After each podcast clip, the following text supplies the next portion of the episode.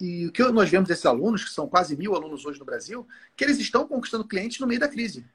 Por quê? Eles estão educando os empresários, eles estão orientando os empresários, eles estão ajudando esses empresários a terem oxigênio. E o que é oxigênio de uma empresa? É caixa.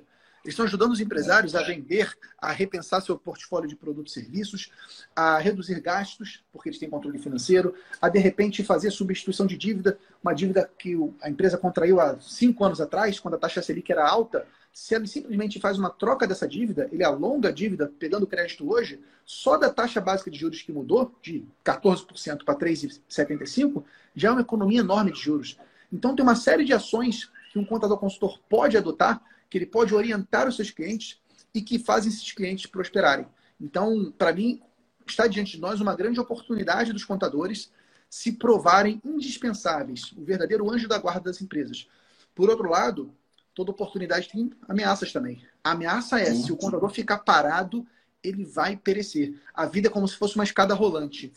Quem está parado está descendo, porque a escada rolante está sempre descendo. Você tem que estar tá sempre caminhando para frente para você poder andar, porque se você está parado, na verdade você não está parado, você está andando para trás e não está percebendo. É, nós estamos formando aí uma geração de novos contadores e que esses novos contadores tenham a oportunidade de fazer parte dessa dessa tropa de elite, como eu falei, que está mudando o significado do que é ser contador no Brasil. E, e esses contadores, nós temos lá no canal muitos seguidores e muitos deles são profissionais jovens que estão entrando no mercado. E para eles já é claro, tudo isso que eu estou falando, não, não tem nenhuma novidade, não tem nenhuma. É, nada novo, é o que eles sempre quiseram. Afinal de contas, ninguém estuda quatro, cinco anos para ficar digitando papel, para ficar pegando papel, régua e ficar debitando e acreditando coisa na mão. Uhum. Isso a tecnologia faz por a gente. O que o contador tem que fazer, ele tem que analisar as informações, organizar e educar o cliente. O papel do contador é de ser um educador, de ser um, um profissional que transforma a vida das pessoas. E não simplesmente um processador de dados. Porque, mais uma vez, inclusive o professor Antônio Lopes de Sá já falava isso há muitos anos atrás, a, a tecnologia vai processar dados muito mais rápido do que a gente.